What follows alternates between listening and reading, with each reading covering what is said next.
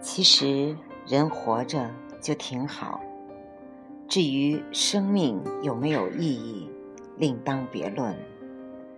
活着，每天都会有太阳升起来，每天都会看到太阳落下去，你就可以看到朝霞，看到晚霞，看到月亮升起和落下，看到满天的繁星。这就是活着最美好的意义所在。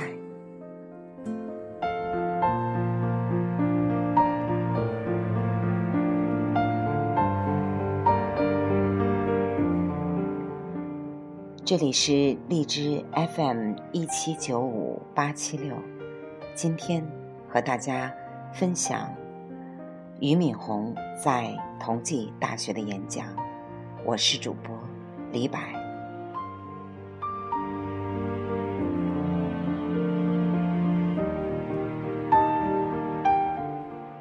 坚持下去，不是因为我很坚强，而是因为我别无选择。我们常可以看到一些权贵富古出身的人，他们一出生就含着金钥匙。比如，我们可能会看到自己左边的一些同学穿着名牌服装，右边的。拎着名牌的皮包，前面坐着市委书记的女儿，后面做着中央领导的儿子，而你可能就是一个来自普通工人家庭的大学生。有时候你会心存不满，但这个世界本来就充满着不公平，而很多不公平。常常就在你的眼前闪现，你会说：“这个世界怎么会对我这样？为什么他什么都有，而我什么都没有？”我在大学里也有过这种很正常的心理，比如我的同学有部长的儿子，有大学教授的女儿，而我。却是一个农民的儿子。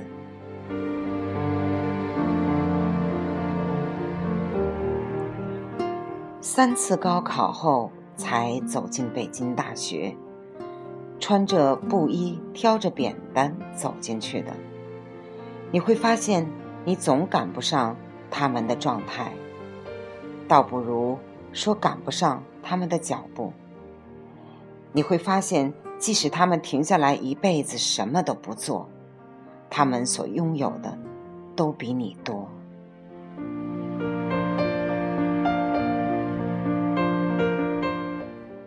比如在大学一年级的时候，班上那个部长的孩子，每周五都开着奔驰二八零的司机把他接回去。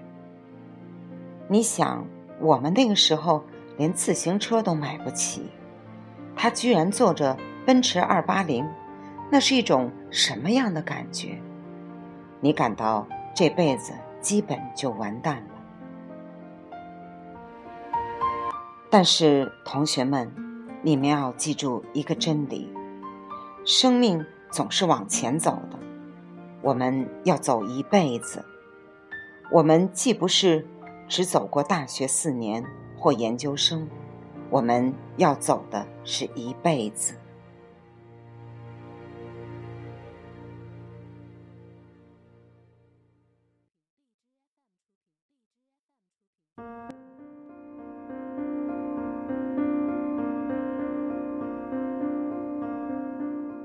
这一辈子可能要走到八十岁、九十岁。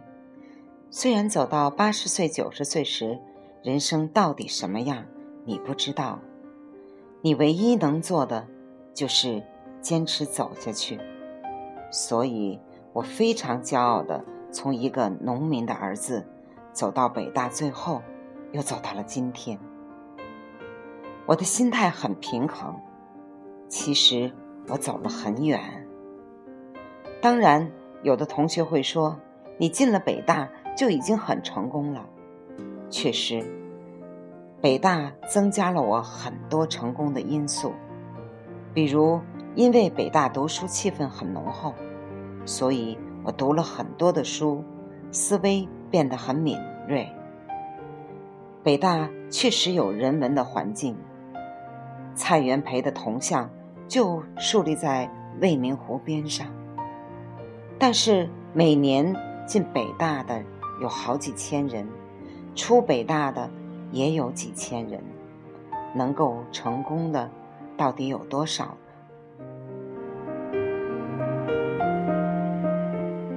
事实上，北大学生成功的比率，并不比任何一个大学成功比率要高。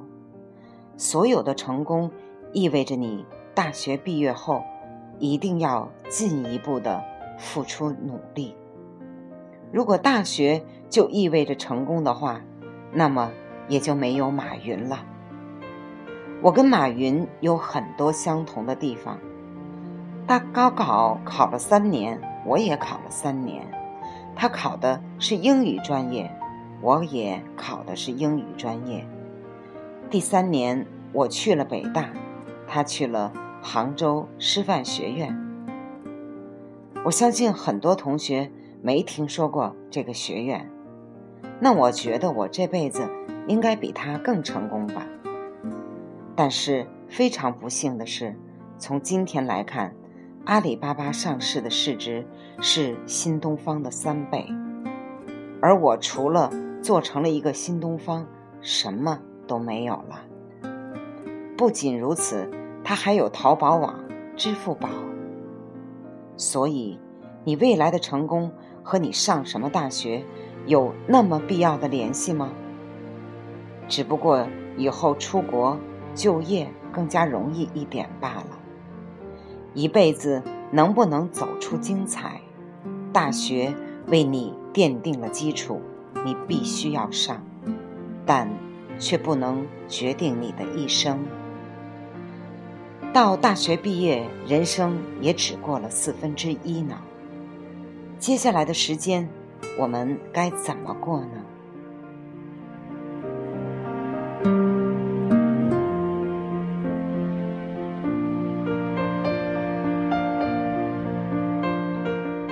首先，一定要坚持下去，因为你不干，就什么都没有了。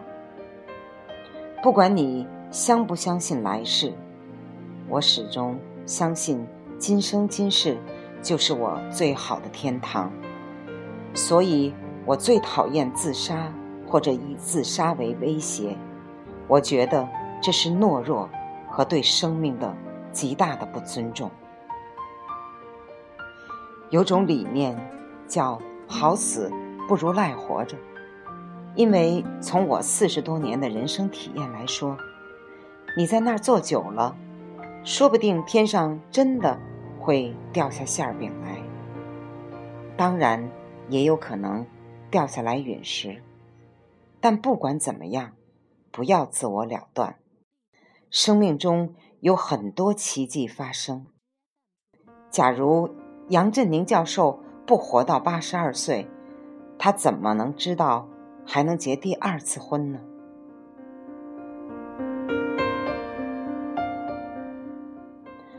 但是，学生们，人生总是要有份期待，哪怕是没有希望的期待。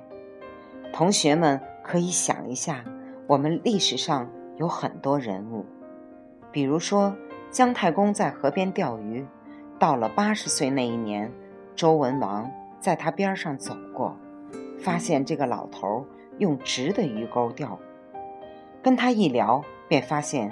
这个老头很有智慧，所以就把他带回去。俩人一起打下了周朝的天下。齐白石同志在五十岁的时候还在做木工，根本不是一个伟大的画家。他的所有的伟大的作品，都是在八十岁到九十岁的时候完成的。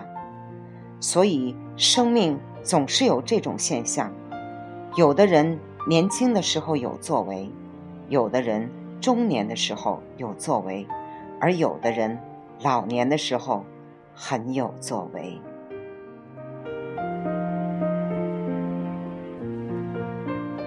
花儿总是在不同的季节开放。如果所有的鲜花都在春天开放完毕了，到了夏天、秋天、冬天，没有任何的花开放，你还会觉得这个自然界是如此的美丽动人吗？所以，大家想一想，如果人生所有的精彩都在大学里过完了，后面永远都是平淡，你觉得这人生会完美吗？换句话说，你大学里过得不那么精彩，毕业后却变得越来越精彩，是不是更加好呢？事实证明，我们很多同学在大学里的成绩总是名列前茅，可是大学毕业后却怎么也做不出什么事情来，因为在社会上，并不是成绩在起到决定性的作用，成绩。只能证明你的智商比别人高，但并不能决定你一辈子就有出息。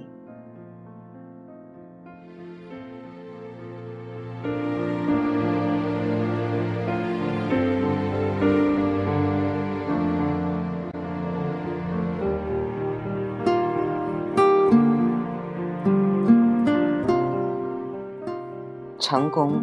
并不仅仅是你的成绩所决定的，最重要的是与社会打交道的能力，为人处事的能力，在各种混乱的人际关系中寻找机会的能力，以及你最后领导一帮人跟你一起创业的能力。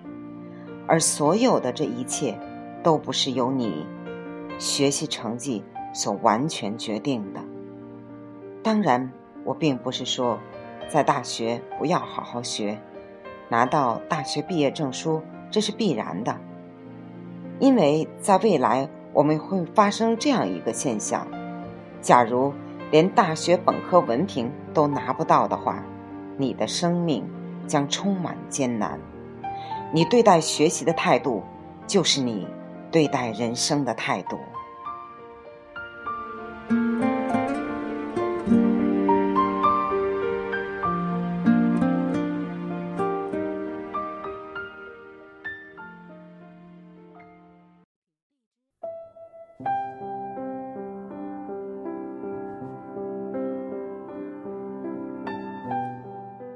我十年前碰到一个特别令人感动的故事。有一个大学生来找我，因为非常贫困，但想出国，想上新东方的学习班，但是他没钱，所以跟我说他很想上新东方的课，但是没有钱，能不能暑假在新东方兼职？做教育管理员，并且安排他到他想到的那个班。查完学生的听课证，扫完地后，就在后面听课。我说：“当然可以。”没想到这个学生又提了个要求：如果两个月的兼职真的做得很好的话，能否给他五百元工资，让他买个录音机？我说。没问题。结果，那个孩子做了两个月，所有接触过他的人都说，这个孩子非常的懂事、刻苦、认真。所以到了两个月后，我给他一千块钱的工资，让他买录音机。他买好后，边听着录音机，边流着泪。我知道，他被自己的行动。感动了，以后肯定有大出息。果不其然，几年后，他被耶鲁大学以全额奖学金录取了，现在还在美国工作，年薪十三万五千美元。所以，只有被自己感动的生命才会精彩。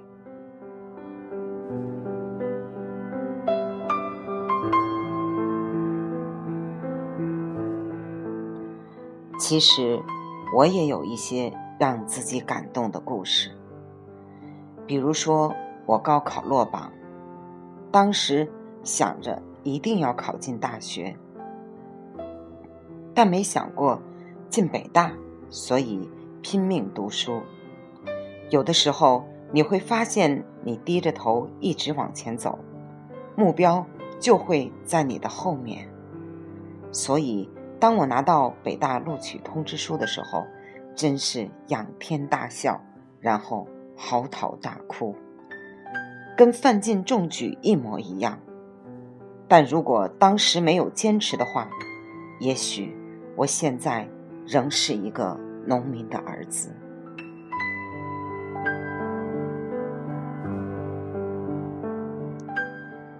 比如当时我们村儿。有个跟我一样考了两年，他总分比我还高三分。当时我跟他说一起考吧，考第三次。但他的母亲说别考了，结婚算了。但当时我跟我妈说，你让我再考一年。结果第三年我考上了。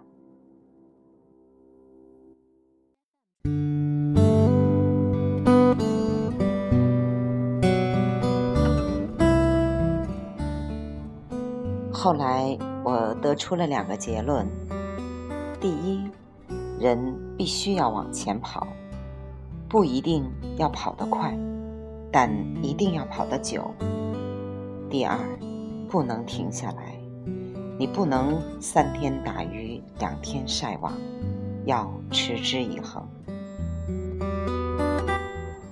我走到今天，一天都没有懒惰过。我每天依然要工作近十六个小时，从高考那年开始，每天如此。但我发现，我还是比不过有些同学。从小学到高中，我学习也挺认真的，但是到大学，我就更加认真，但是成绩却排在了全班。倒数第五名，龟兔赛跑的故事，我们从小学就知道了，而生活中也经常体现出来。因为跑得快的人往往会停下来，而跑得慢的不能因为慢就不跑，只要跑，早晚会达到你所向往的目的。所以，我们。只要坚持，不要放松。对待学习的态度，就是对待人生的态度。只要不停的去追求，就可以了。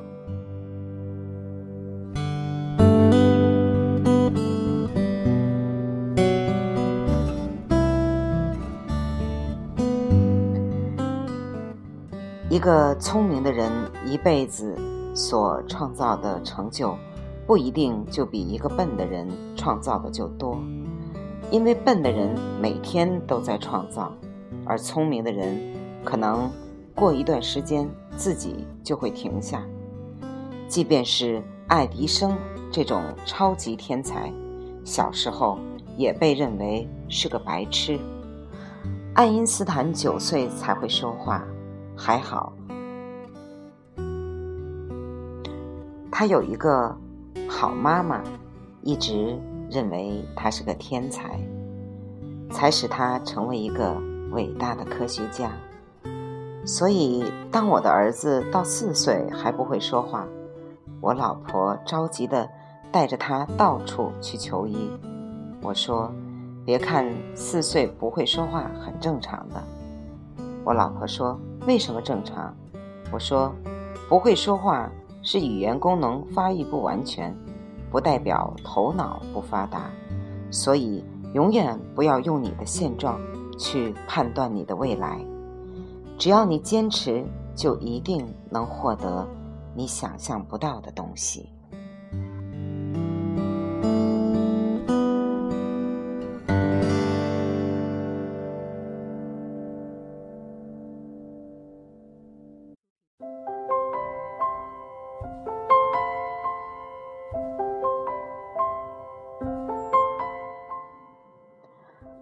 后来，我们班级有很多同学都联系出国，我看了羡慕，想要追赶他们的步伐，所以也开始联系出国。整整四年，联系了无数的美国大学和专业，没有一个美国大学肯给我奖学金。尽管拿到了几张录取通知书，但去美国大使馆签证。每次都拒签。当然，现在我的签证除了伊拉克的没有，其他国家的几乎都有了。现在美国给我的签证是十年多次的往返商务签证，因为新东方是在美国上市的，它必须允许我任何一天随时随地都能进入美国。所以，当我儿时的朋友到现在还在面向黄河，这辈子还没有走出我们镇的时候，我已经走遍了世界各地。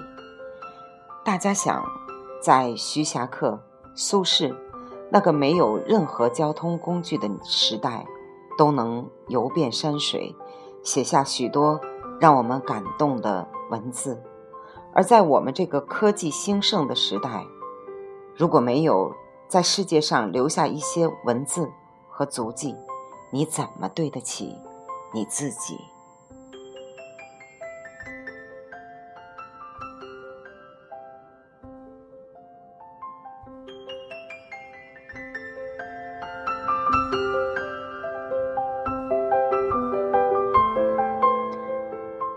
有的同学说：“于老师。”因为你现在有钱了，所以你可以这么说。坦率地说，以前我没钱，我也会这样做。因为小时候我最崇拜的人就是徐霞客，因为他是我的老乡，住在我家隔壁。只不过他是四百年前住在我家隔壁。要知道，地方上的名人对地方少年影响是非常大的。有次我坐在长江边上看日出日落，我就在想，徐霞客怎么能走那么远呢？所以也会像这辈子，如果我也能像他走那么远，该有多好。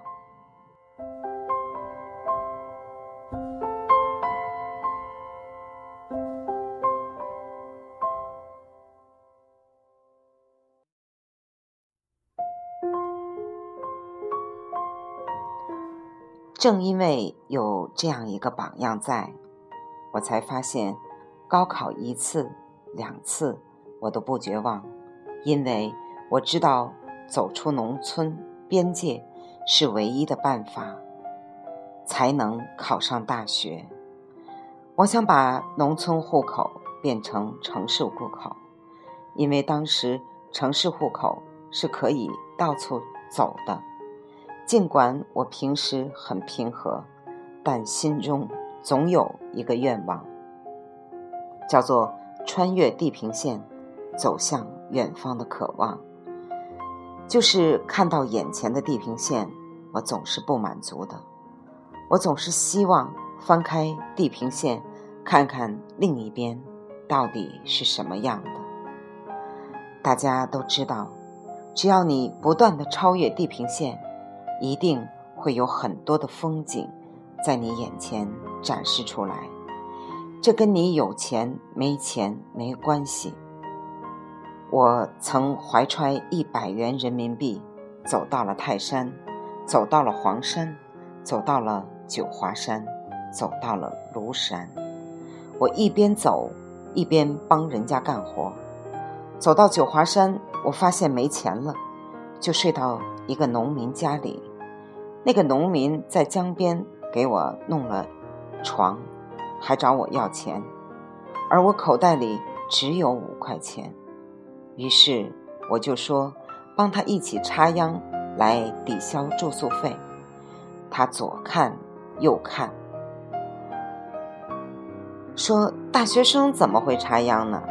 结果插了一天，我插了四分之三，而他只插了四分之一，把他感动的半死不活。他说：“你怎么能插的那么快呢？”我说：“我十四岁就获得我们县的插秧冠军。”然后。他晚上杀了一只鸡，跟我一起喝酒。他越聊越觉得我不像大学生，更像农民。第二天我走的时候，他居然掏了十块钱给我，说：“我知道你口袋里没钱了，明天还要去庐山，这点钱就给你当路费吧。”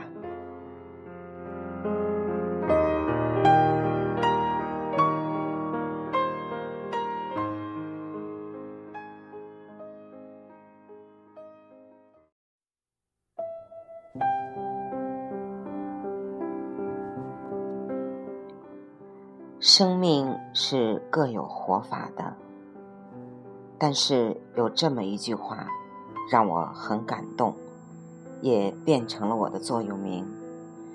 坚持下去，不是因为我很坚强，而是因为我别无选择。新东方有一个运动叫徒步五十公里，任何一个新东方新入职的老师和员工。都必须徒步五十公里，而未来的每一年也要徒步五十公里。很多人从没有走过那么远的路，一般走到十公里就走不动了，尤其要爬山涉水的走。每次我都会带着新东方员工走，走到一半的时候，会有人想退缩，我说。不行，你可以不走，但是要把辞职报告先递上来。当你走到二十五公里的时候，你只有三个选择：第一，继续往前走；第二，往后退。但当你走到一半的时候，你往后退也是二十五公里，还不如坚持往前走呢。第三，站在原地不动。而是在人生旅途中停止不前，那还有什么希望呢？我们人生有很多迷茫和痛苦，只要你坚持往前走，痛苦往往就会解决掉。在走的过程中，我也痛苦的流过泪，也曾经痛苦的嚎啕大哭，但我知道，真的坚持。下去不是因为你坚强，而是因为你别无选择。走到最后，你会发现总会有成果。我没想到新东方能从培训十三个学生，现在变成培训一百七十五万个学生。其实，所有的一切你都不一定要去想，只要坚持。就行了。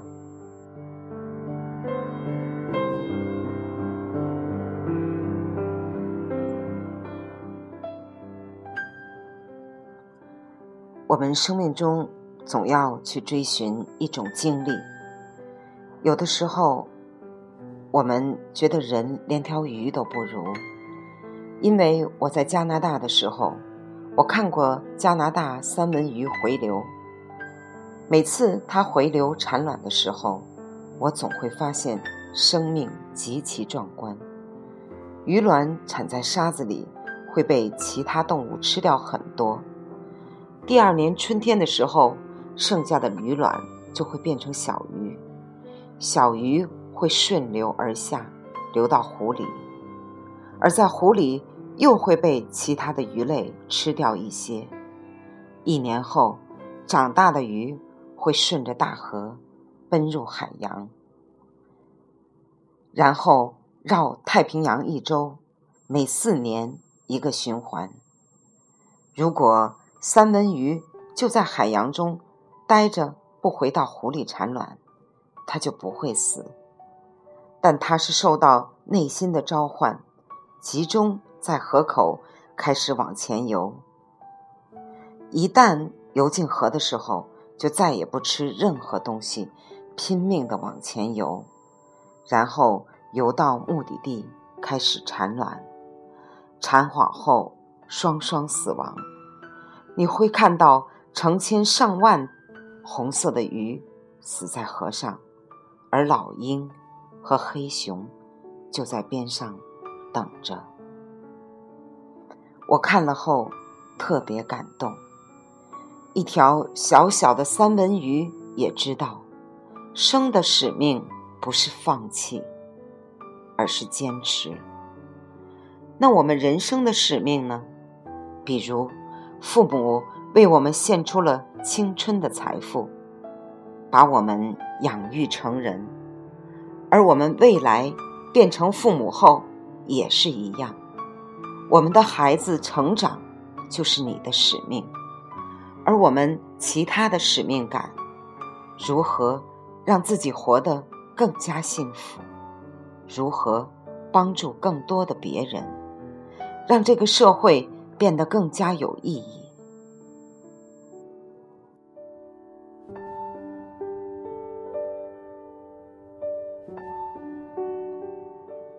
连一条鱼都经历了小溪流、湖泊、大海。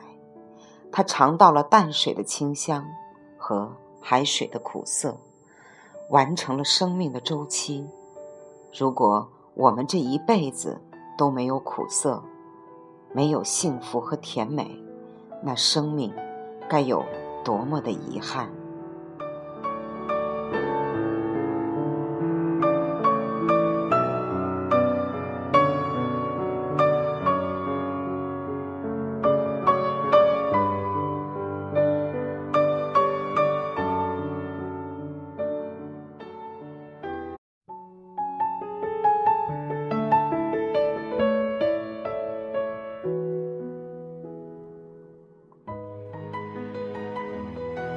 我是三十二岁创业的，三十二岁才有了新东方，所以不要着急。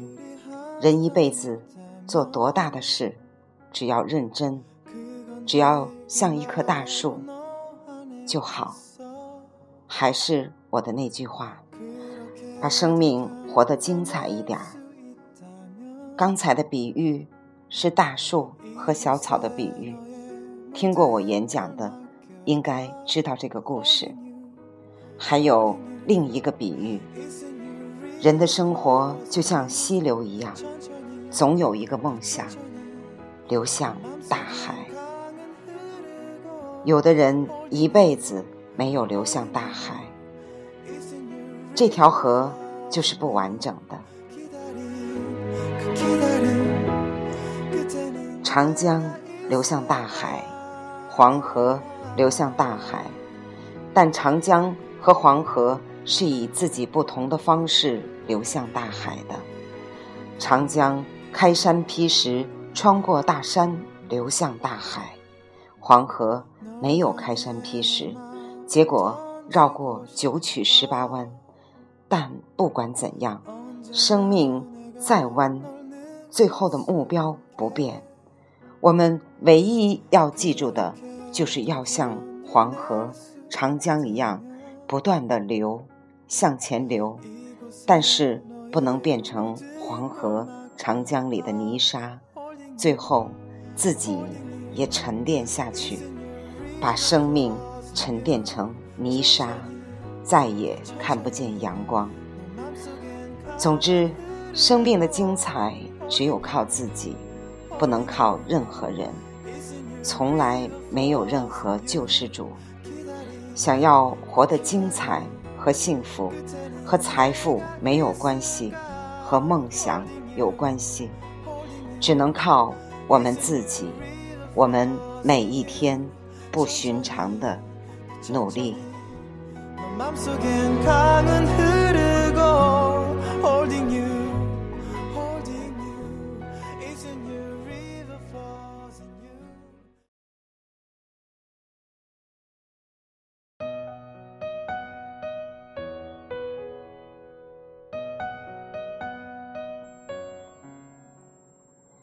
这几天分享的俞敏洪的几次演讲，我也被深深的打动着，因为作为励志，是我二十多岁奋斗的时候去听过很多这样的课程，那时候自己的内心就像爆发的宇宙一样，一直都在鞭策自己。现在，因为我已经是一个十四岁男孩的妈妈，我重新又开始了一次和孩子的共同成长。是孩子丰富了我的人生，是孩子激发了我又一次跟他成长的动力。所以，我希望我的电台能给很多和我一样。有着陪孩子成长的梦想的爸爸妈妈，我希望我的电台能给大家带来哪怕一点点的收获，都是我最开心的。好吧，今天就和大家分享到这里。如果大家喜欢我的电台，可以收听它。如果您有任何的问题，也可以告诉我，我们一起努力，我们一起成长。谢谢大家，晚安。